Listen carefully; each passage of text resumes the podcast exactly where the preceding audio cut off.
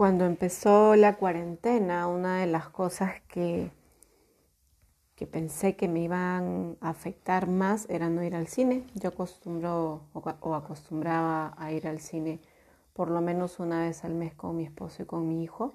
Y una de las cosas que más disfrutaba, aparte de la película, era comer canchita dulce. Yo nunca había aprendido a hacer canchita dulce y tampoco lo hacían en mi familia o en mi casa. Entonces para mí era como, como emocionante disfrutar de este sabor cuando iba al cine. Es más, cambié de cine porque por lo mismo de que en el cine que yo iba antes no vendían canchita dulce y en el cine que empecé a ir sí lo hacían. Y así fue, pasó una semana, dos semanas, tres semanas. Y de pronto decía, no, pero yo quiero comer canchita dulce, ¿cómo se, cómo se hará? Así fue que eh, me metí a ver tutoriales en YouTube. Para esto no es que yo me destaque haciendo postres, no para nada. En algún momento he hecho un par de queques y sí, me han salido más o menos, pero me fastidia todo esto del proceso, de, mancharme, de que se escape la harina. Entonces eh, sí soy bastante práctica para hacer las cosas. Prefiero cocinar cosas saladas que cosas dulces. Y recuerdo yo que en una parte de algún postre en algún momento en mi familia caramelizaron y yo veía cómo derretían el azúcar y veía cómo se volvía como melcocha. Quizás esa fue una de las cosas que yo juzgaba o creía que iba a ocurrir, ¿no? que de repente me iba a salpicar el azúcar, que me iba a quemar. Eran como miedos que aparecían, a pesar de no haberlo intentado, pero sí me aparecían esos miedos. Bueno, fueron más mis ganas de comer canchita dulce, que al final lo que hice fue ver un tutorial e intentar hacerlo.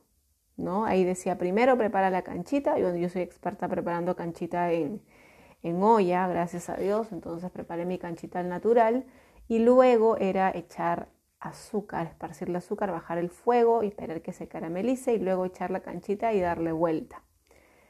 Lo hice y salió espectacular, espectacular, me encantó, me sentí orgullosa de mí, de haber desafiado mis miedos, los juicios, las creencias y el disfrutar algo que yo había hecho, el disfrutar, eh, aunque parezca pequeño e insignificante para muchos de ustedes probablemente, para mí fue un logro maravilloso porque fue algo que nunca había hecho, que nadie en mi familia lo había hecho porque de repente no les gustaba pero que yo lo hice. Entonces fue, y sobre todo lo hice para mí, no para alguien, sino para mí. Fue como, como me merezco esto, fue como, como lograr algo que anhelaba desde hace mucho tiempo y que no lo hacía por temor, ¿no? Por miedo a que no me saliera, a que me quemara y todo eso solo estaba en mi mente, porque nunca tuve una experiencia. Entonces,